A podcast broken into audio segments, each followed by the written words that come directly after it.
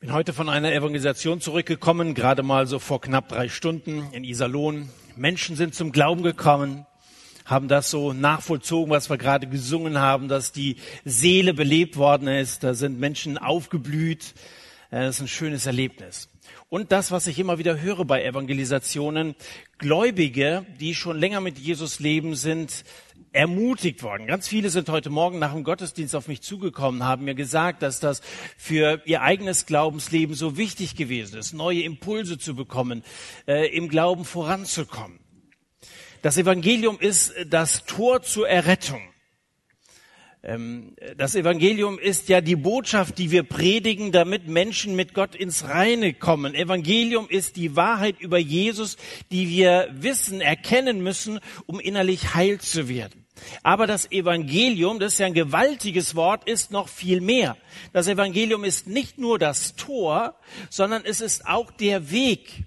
Viele glauben, das Evangelium, das ist so das kleine Einmaleins. Also das muss, das, das kriegt man dann vielleicht auch hier im Satt und deswegen sind hier vorwiegend so die Jungen oder die, die noch nicht Christen sind, die sind zum Satt eingeladen und so. Das ist das kleine Einmaleins. Also müssen Leute erstmal zum Glauben kommen. Aber ich glaube, wir unterschätzen das Evangelium, wenn wir sagen, es ist das Einmaleins. Das Evangelium ist nicht nur das kleine Einmaleins, es ist die ganze gesamte Mathematik. Es ist nicht nur das ABC des Glaubens, es ist das A bis Z des Glaubens. Es gehört zu unserem ganzen Lebensweg als Christen dazu. Das Evangelium ist äh, jede Tatsache, jedes Versprechen, das von Gott kommt, jede Eigenschaft Gottes, die wir kennen und erleben können auf unserem Weg des Glaubens. Das ist das Evangelium.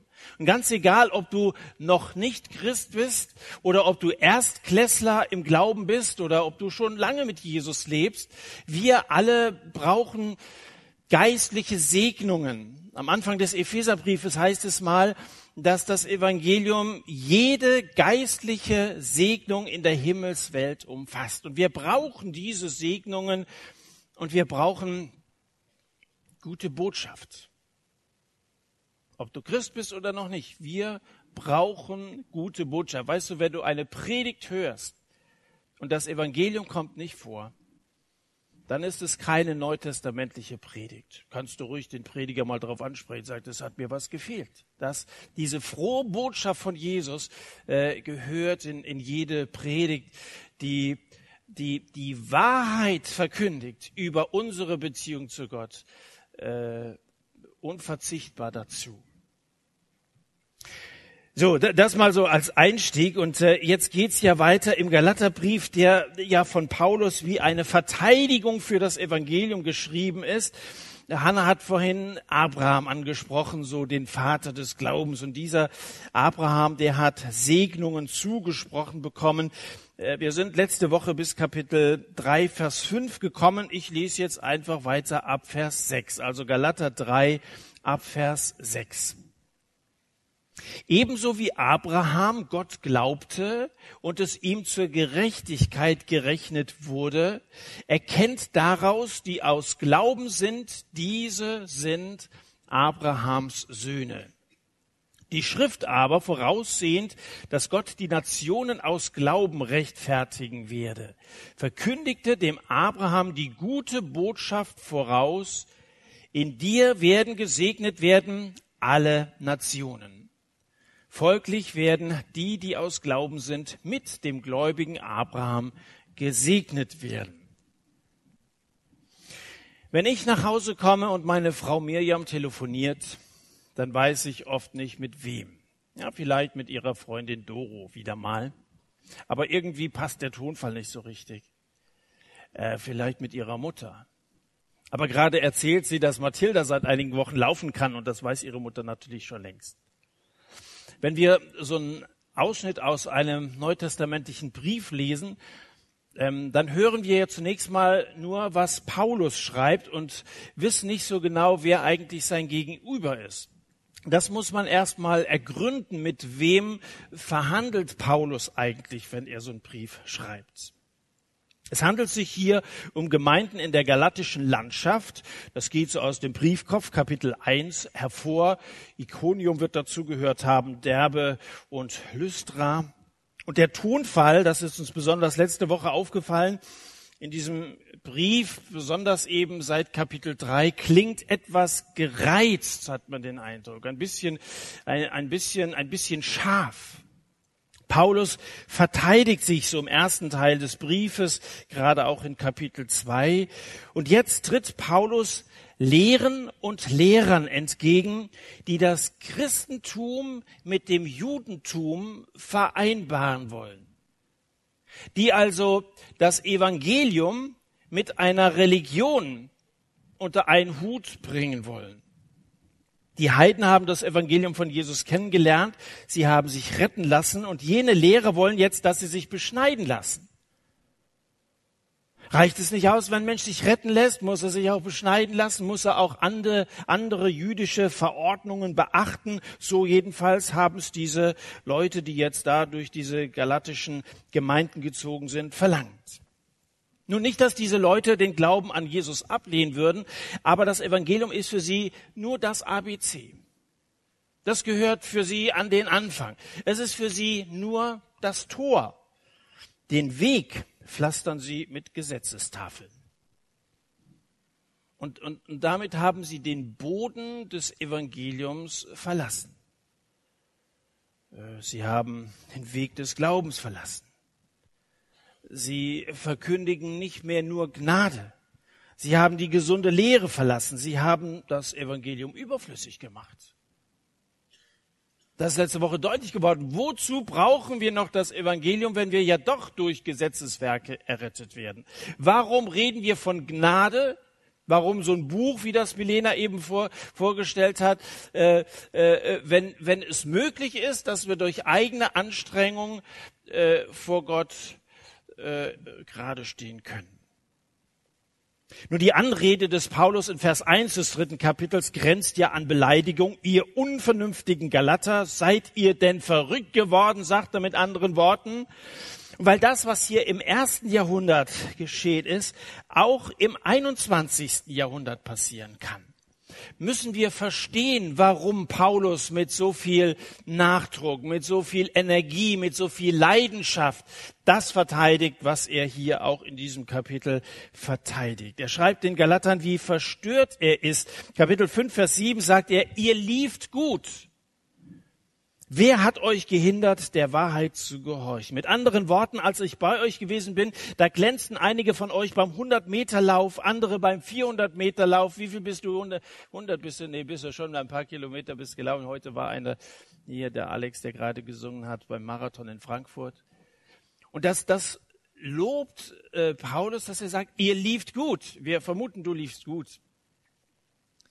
Ähm, und, und, und dann sagt er, einige trainierten sogar weite Strecken. Ihr hattet Marathonläufer in eurer Mitte.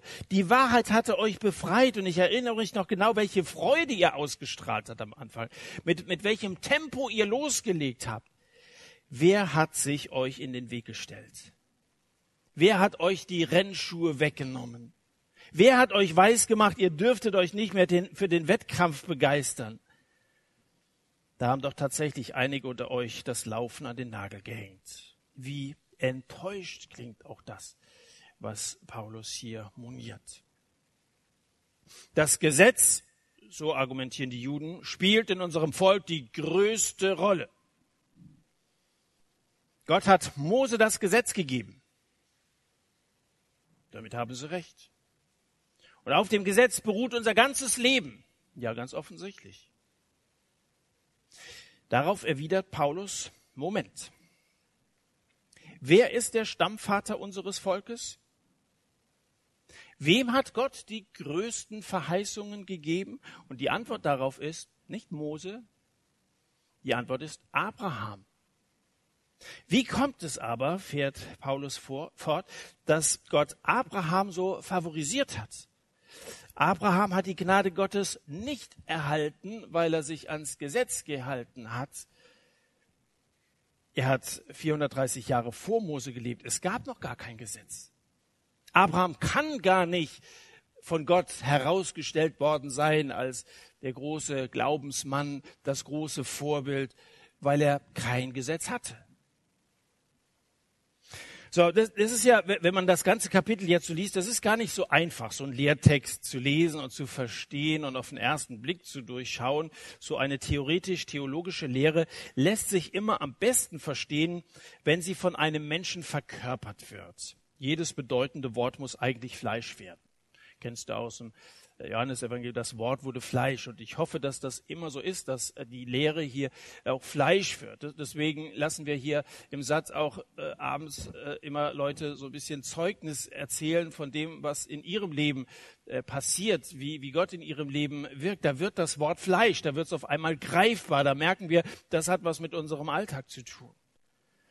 Und hier weist Paulus jetzt auf einen Mann hin, stellt er sozusagen auf die Bühne, der soll bitte heute Abend mal Zeugnis geben, einen Mann, der Glauben verkörpert. Und dieser Mann ist Abraham, der dem Gott zugesagt hatte, dass in ihm alle Menschen gesegnet werden sollen. Das hat er ihm nicht nur einmal gesagt, das hat er ihm immer wieder gesagt. Die Geschichte Abrahams ist 4000 Jahre her. Sie beginnt zwischen Mesopotamien und Israel, zwischen Palmen und Pinien. Abraham ist 75 ein Mann, der es zu etwas gebracht hat, dem es blendend geht, der eigentlich, der es nicht nötig gehabt hätte, noch großartig eine Veränderung vorzunehmen. Und es findet sich kein Wort über irgendwelche Verdienste, irgendwelche frommen Leistungen, äh, warum Gott gerade diesen Abraham auserwählt hat. Warum ausgerechnet der?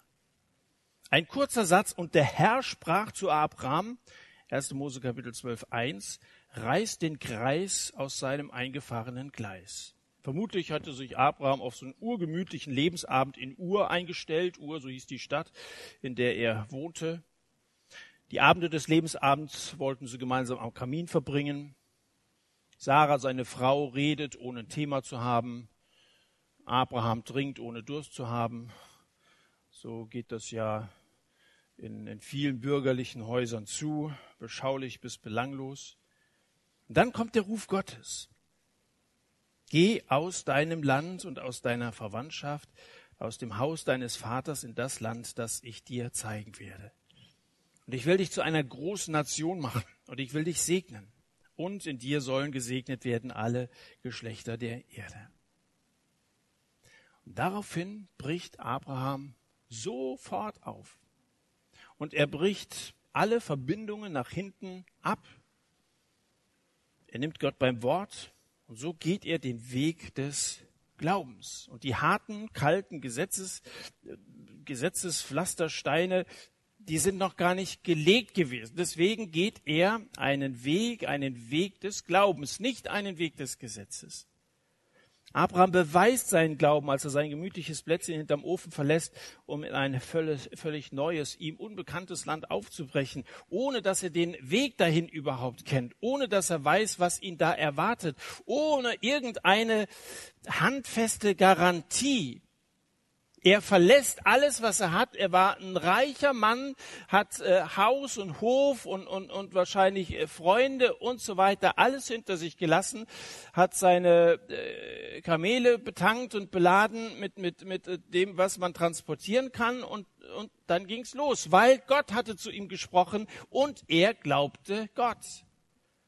Und selbst als er am Ziel in Kanaan ist, sieht er nichts von dem, was Gott ihm in Aussicht gestellt hat. Ganz im Gegenteil. In Sichem erscheint ihm Gott wieder und da sagt er, deinen Nachkommen will ich dieses Land geben. So, jetzt sieht er das Land da, da vor sich und da muss sich Abraham ja zwei Fragen stellen. Das ist ja eine kurze Aussage. Deinen Nachkommen will ich dieses Land geben. Erstens Gott, welche Nachkommen bitte? Also meine Schafe vermehren sich ganz enorm, aber meine Sarah nicht. Äh, die kriegt keine Kinder. Also bitte, welche Nachkommen? Und zweitens, welches Land? Äh, ich bin ja Fremder hier. Ich bin doch nur Gast. Dieses Land gehört mir nicht. Also ihr könnt ja sagen, dass manche Aussagen äh, Gottes erstmal ein bisschen suspekt klingen und paradox sind. Und du sagst also, das, das, das geht irgendwie nicht auf. Es, es passt nicht in meine Vorstellung oder auch zu den Verhältnissen wie ich sie sehe. Und er bleibt tatsächlich sein restliches Leben lang Gast. Von der Erfüllung sieht er außer einem kleinen Jungen mit Namen Isaak nichts zu Lebzeiten. Und bis das Isaak geboren wird, vergehen von diesem Zeitpunkt aus 25 Jahre. Nicht 25 Monate, 25 äh, Jahre. Das ist eine unglaublich lange Zeit. Manche von euch leben noch gar nicht so lange. Einstein hat mal gesagt, Holzhacken ist deshalb so beliebt, weil man bei dieser Tätigkeit den Erfolg sofort sieht. Da hast du alles aufgestapelt und kannst du sagen, so, geschafft. Das kann man auch an einem Tag, kann man so einen Haufen, kann man so, dann, aber im Glauben braucht man manchmal ein bisschen mehr Geduld. Da siehst du den Erfolg nicht immer am selben oder am nächsten oder am übernächsten Tag. Und als der Stammhalter nach 25 Jahren angekommen ist, nennen sie ihn Isaak. Die Bedeutung von Isaak, dem Namen ist, er wird lachen.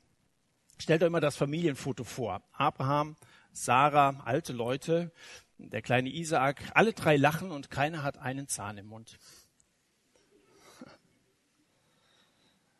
Und dieses Familienfoto ist gleichzeitig ein Beweisfoto. Das Beweisfoto dafür, die Zusagen Gottes treffen ein.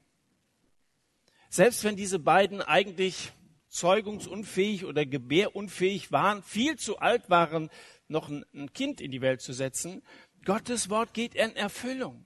Gott tut Wunder und wenn Gott sich etwas vorgenommen hat, kommt er auch zu seinem Ziel. Und wenn er uns dazu gebrauchen will, dann erleben wir diese Wunder, wenn wir ihm vertrauen, immer unter der Voraussetzung, dass wir so wie Abraham sagen, okay, ich kann es nicht verstehen, geht ein bisschen über mein Verstand, aber dir traue ich zu. Was macht er, als er hier in Sichem unter der Steineiche steht? Er fragt nicht, er vertraut, er weint nicht, sondern er wartet. Er gehorcht dem Wort, geh, Abraham, geh. Und er vertraut auf die Zusage, in dir sollen gesegnet werden alle Nationen. Damit ist er für alle Zeiten zum Vater des Glaubens geworden. Die Judaisten glauben mehr an den Vater des Grundgesetzes. Die Judaisten sind Juristen und sie stehen mehr auf die Vorschriften. Das ist was Handfestes. Da weißt du, wonach du dich zu richten hast, wonach man auch gemessen werden kann. Der Vater des Grundgesetzes. Grund für Paulus, jetzt deutlich zu werden, lesen wir mal weiter von Vers 10 an. Denn alle, die aus Gesetzeswerken sind, sind unter dem Fluch. Denn es steht geschrieben, verflucht ist jeder, der nicht bleibt in allem, was im Buch des Gesetzes geschrieben ist, um es zu tun. Dass aber durch Gesetz niemand vor Gott gerechtfertigt wird, ist offenbar, denn der Gerechte wird aus Glauben leben. Das Gesetz aber ist nicht aus Glauben, sondern wer diese Dinge getan hat, wird durch sie leben. Christus hat uns losgekauft von dem Fluch des Gesetzes, indem er ein Fluch für uns geworden ist. Denn es steht geschrieben, verflucht ist jeder, der am Holz hängt, damit der Segen Abrahams in Christus Jesus zu den Nationen komme, damit wir die Verheißung des Geistes durch Glauben empfingen. In einem Internetforum stellt einer die, ich denke, aufrichtige Frage, was muss ich tun, um in den Himmel zu kommen? Als Evangelist freut man sich immer, wenn Leute kommen mit einer so guten Frage. Und manchmal wird so eine Frage auch im Internet publiziert. Und da können sich alle möglichen Leute dazu äußern. Alle möglichen Leute tun das auch. Eine der Antworten stellvertretend für viele ist die, ich versuche einfach ein aufrichtiges Leben zu führen, anderen helfen, also Gutes tun, wenn es einen Gott gäbe und ich einfach nur Scheiße im Leben gemacht hätte, dann bekäme ich das, was ich verdiene. Das ist eine typische Einstellung.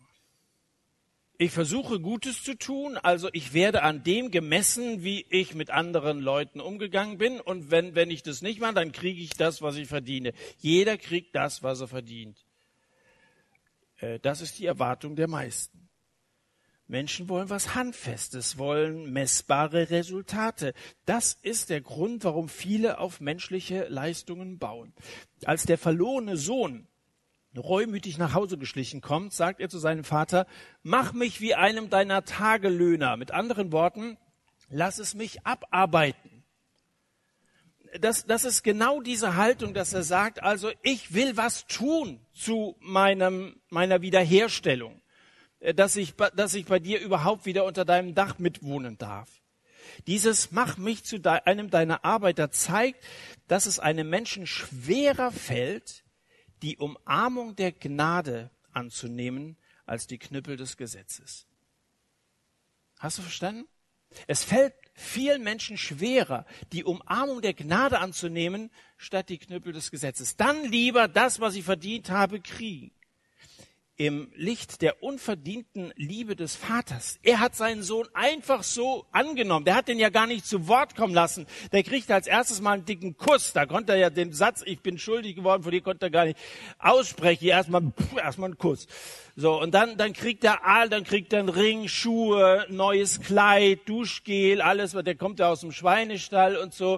Äh, äh, diese, diese überwältigende Liebe, die der Sohn im Vaterhaus erfährt, macht ja seine Schande nur umso größer. Und das ist einem Menschen einfach peinlich, dass er etwas unverdient geschenkt bekommen, äh, bekommt. Äh, das kam vorhin in der, in der Buchvorstellung von, von Milena rüber als eine Definition von Gnade. Es ist unverdient, ohne dass ich etwas leiste. Und weil es vielen Leuten so peinlich ist, sind sie dann werksgerecht, dann vertrauen sie auf, auf ihre Leistung, auf ihre Werke. Wenn es Gott darum ginge, was einer verdient, dann hätte er Mose gesandt, aber nicht Jesus. Dann hätte es gereicht, Mose äh, zu schicken. Und das ist wirklich auch bei uns heute im 21. Jahrhundert eine Frage. Praktisch jede Sekte, jeder Kult predigt Errettung durch Werke. Und das schmeichelt auch dem Ego.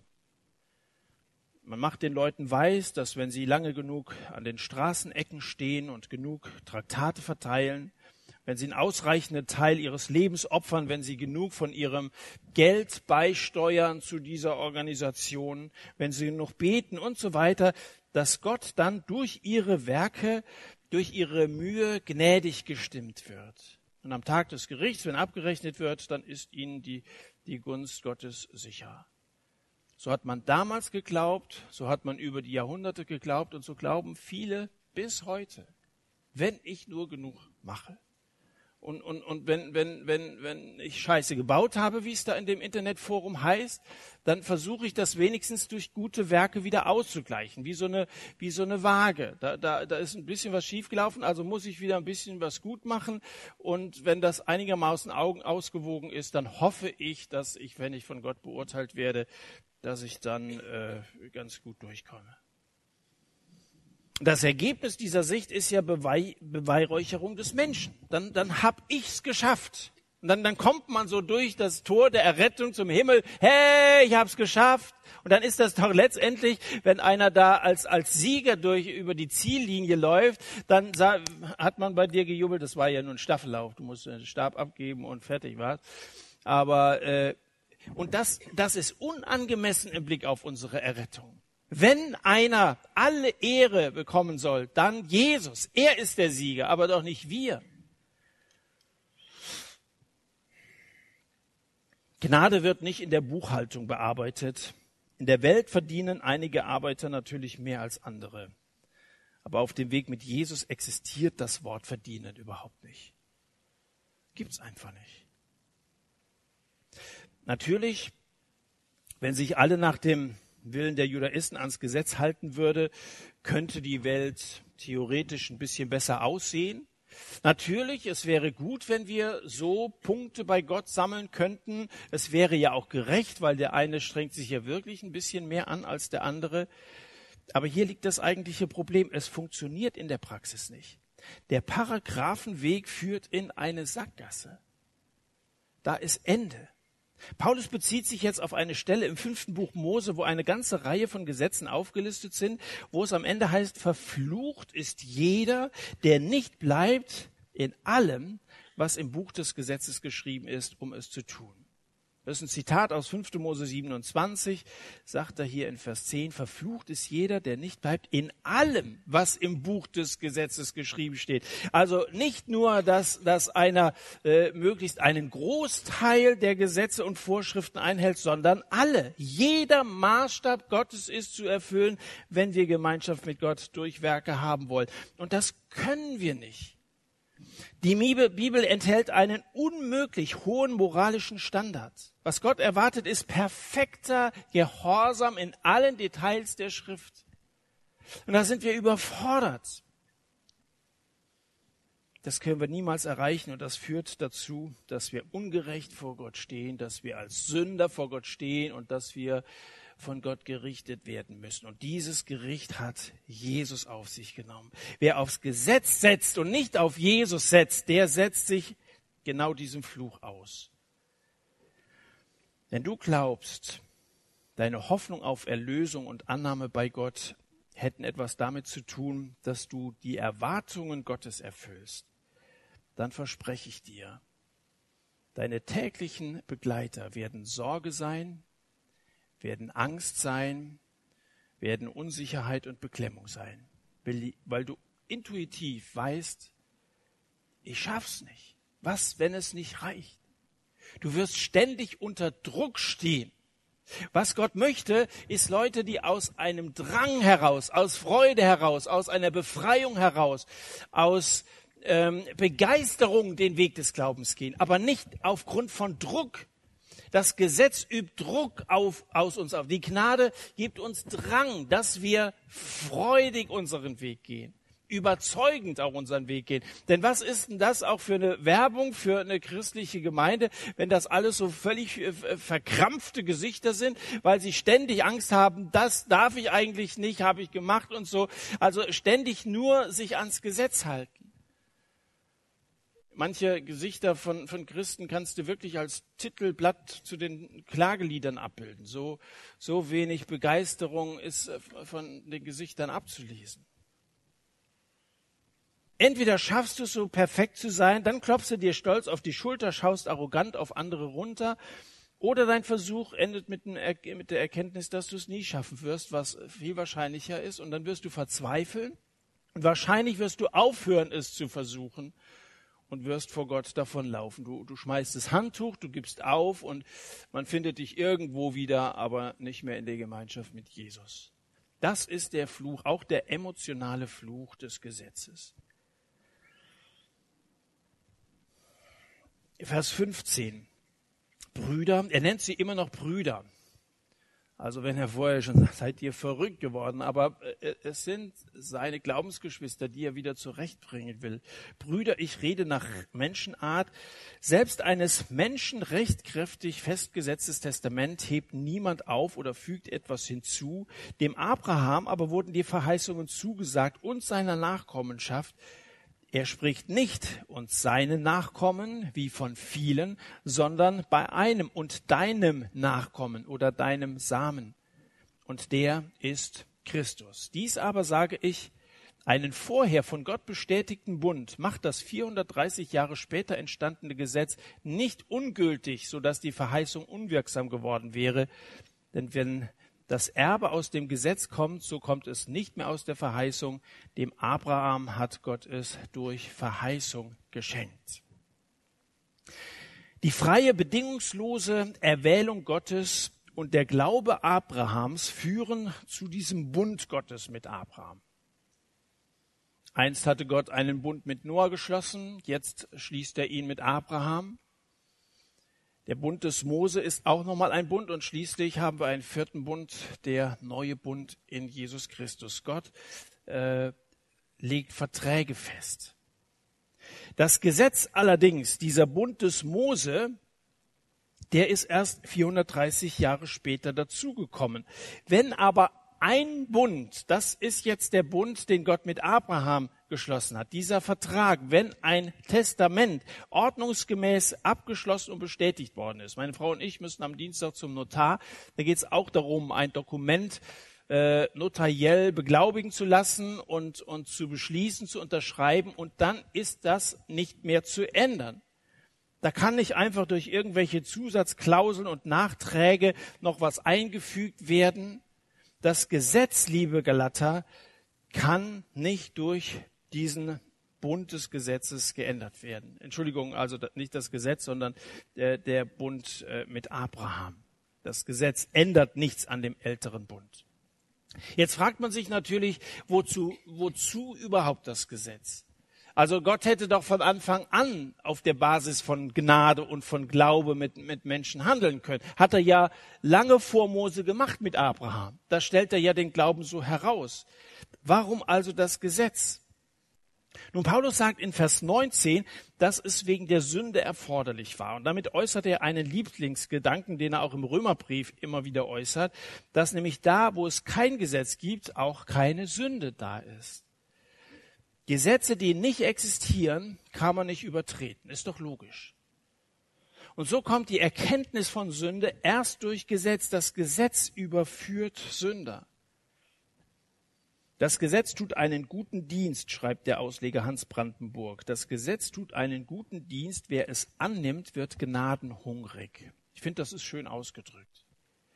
Wer das Gesetz ernst nimmt, wird gnadenhungrig der merkt auf einmal ein Defizit und auf einmal sucht er nach Gnade, sucht er nach einem Erretter, sucht er in unserem Falle nach Jesus.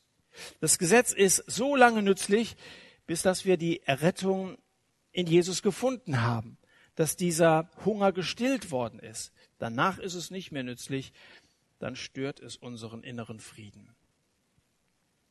Und schließlich verwendet Paulus ein Bild aus der römischen Gesellschaft, um den Zweck des Gesetzes zu verdeutlichen. Äh, der Zuchtmeister, guckt mal in den Versen 24 und 25. Das Gesetz ist unser Zuchtmeister auf Christus hingeworden. Und dann nochmal in Vers 25, nachdem der Glaube gekommen ist, sind wir nicht mehr unter einem Zuchtmeister. Was ist ein Zuchtmeister? Was ein Zuchthengst ist, das weiß man als Stillenburg, aber es ist ein Zuchtmeister. Ähm, das war ein strenger Erzieher. Ein Zuchthaus, wie man früher ein Gefängnis nannte, soll so eine strenge Erziehungsanstalt sein. Also ein Zuchtmeister, ein strenger Erzieher. Im Römischen Reich damals war der Zuchtmeister ein Pädagoge. Das ist auch das Wort hier, Pädagogos. Äh, also der Pädagoge wird davon abgeleitet. Ein Pädagoge, der ein Kind unterrichtet hat, der es zurechtgewiesen hat, der es streng erzogen hat, der es auch beschützt hat. Das hat er so lange gemacht, bis dass es alt genug war und dann von seinem Vater als erwachsen erklärt wurde. Und von dem Moment an hat der Pädagoge seine Autorität, seine Machtbefugnis über den inzwischen gereiften jungen Menschen verloren. Gott hatte bis zum Kommen von Jesus das Gesetz als eine vorübergehende Einrichtung vorgesehen. Das Gesetz fungierte als Schutz und als Lehrer. Es hat schon Sinn. Das Gesetz ist ja nicht das Problem. Problem sind ja Leute, die es übertreten. Das Gesetz ist heilig, gerecht und gut, sagt mal der Hebräerbrief. Aber jetzt wo Gott gläubige Menschen zu seinen Söhnen und Töchtern erklärt. Schaut mal Kapitel 4, die Verse 1 bis 5.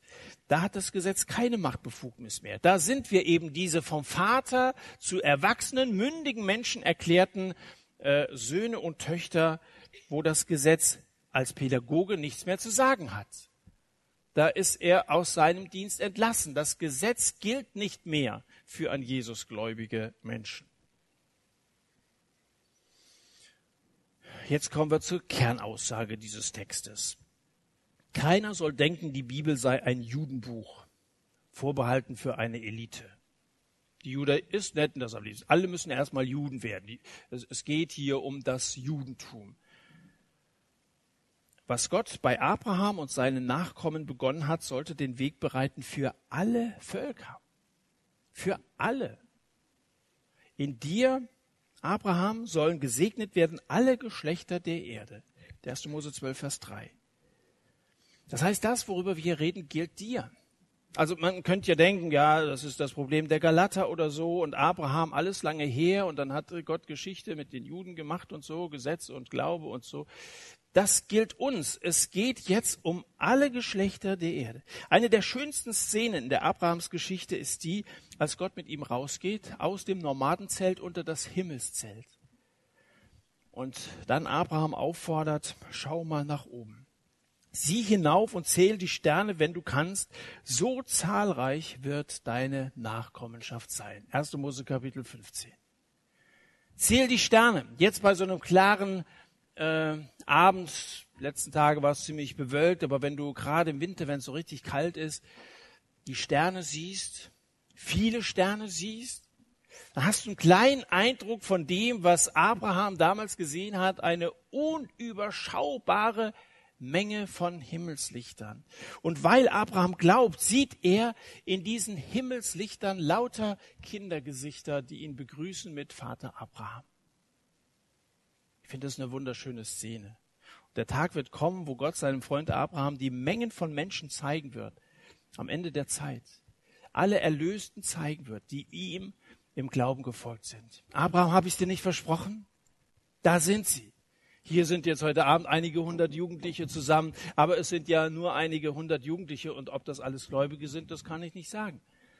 Aber es wird eine riesige Menge sein, so viele, wie er da an Sternen erkennen konnte und vielleicht noch mehr, die Abraham im Glauben folgten, weil sie Gott vertrauten, dass er seinen Sohn Jesus für uns gegeben hat zu unserer Errettung, die nicht durch eigene Anstrengung, sondern durch Glauben erlöst worden sind und somit zur Familie Gottes dazugehören und Anteil an der Herrlichkeit Gottes im Himmel haben werden. Gehörst du einmal dazu, wenn Gott seinem Freund Abraham zeigt, sie, da sind sie? Vers 16 betont Paulus zunächst den einen Nachkommen. Ist das Isaak? Ja und nein. Seine schwerste Glaubensprüfung hat Abraham ja bestanden, als er Isaak auf dem Berg Moria opfern sollte. Eine Hammergeschichte, eine Hammerprüfung, die Abraham absolvieren musste. Und dann nach dieser Prüfung steht unter seinem Zeugnis, keine Note oder keine Punkte, weil Gott vergibt keine Noten und keine Punkte, sondern es steht ein Satz geschrieben, also hat Abraham Gott geliebt, dass er seinen eingeborenen Sohn gab. Abraham war bereit, die Verheißung, den Isaak, für Gott zu opfern. Ihm war Gott wichtiger als die Verheißung. Ihm war sein Auftraggeber wichtiger als der Auftrag. Es ging ihm um Gott. Das ist Beweis des Glaubens. So sehr hat Abraham Gott geliebt, dass er seinen eingeborenen Sohn gab. Abraham allerdings musste die Prüfung nicht bis zuletzt ähm, bestehen bis zuletzt vielleicht, bis zur letzten Sekunde, aber nicht bis zu allerletzt, weil dann hat Gott gesagt, halt, jetzt sehe ich, dass du mir wirklich vertraust und deinen Sohn für mich gegeben hättest. Jesus hat sie bis zu allerletzt bestanden. Er ist der Nachkomme. Das macht Paulus deutlich in den Vers. Jesus ist der Nachkomme. Der Vater legt das Holz auf den Sohn. Der himmlische Vater verschont seinen Sohn nicht, sondern er hat ihn für uns alle hingegeben. Wie sollte er uns mit ihm nicht auch alles schenken? Römer Kapitel 8, 32. So wie Abraham das Holz zum Opfer auf Isaak legte, so legt der Vater im Himmel das Holz auf seinen Sohn, an dem er dann hingerichtet wurde. Und so wie Gott uns seinen Sohn gab, wie sollte er uns in ihm nicht alles schenken, wenn Gott bewiesen hat, dass er uns so sehr liebt? So sehr hat Gott die Welt geliebt, dass er seinen Sohn gab, auf dass jeder, der an ihn glaubt, nicht verloren gehe, sondern ewiges Leben habe. Und weil in Jesus uns alles geschenkt wurde, sollte er uns nicht alles schenken? Deswegen ist er nicht nur das ABC des Glaubens, er ist das A bis Z mit Sonderzeichen. Alles. Jesus ist alles. Er ist alles für mich. Deswegen werde ich nicht müde, das Evangelium zu predigen. Vor Christen und vor Nichtchristen, vor jedem, der es hören will oder der es auch nicht hören will. Und macht es bitte auch. Redet von Jesus. Sagt es euch selbst. Das, dazu habe ich euch letzte Woche aufgefordert sagt es anderen und wenn ihr dazu berufen seid, predigt es vor möglichst vielen. Die Welt muss es wissen. Gott hat die Welt geliebt, dass er seinen Sohn gab, damit jeder, der an ihn glaubt, nicht verloren gehe, sondern ewiges Leben hat. Isaak wurde verschont, Jesus nicht. Christus hat uns losgekauft von dem Fluch des Gesetzes, indem er ein Fluch für uns geworden ist. Ich komme zum Schluss. Jesus ist die Antwort auf das Gesetz. Jesus ist die Antwort für eine Welt, deren Grundprinzip die Evolutionsordnung ist. Der Stärkere setzt sich durch. Das ist Evolution. Das ist das, was die Judaisten meinen. Der Stärkere setzt sich durch. Unter dem Fluch liegt die gesamte Schöpfung. Die gesamte Schöpfung einschließlich aller Religionen, der Tagelöhner und der Punktewertung. Nur die Stärksten überleben, nur die Frömmsten werden gesegnet. Die einzige Ausnahme ist das von Paulus propagierte, auf Gnade basierende Christentum des Neuen Testamentes. Im krassen Gegensatz zum Mainstream bietet die bedingungslose Gnade Gottes in Christus den einzigen Ort im Universum, in dem es nicht die Spur von Punkten gibt. Keiner ist besser als der andere. Entweder man hat Jesus lieb oder nicht.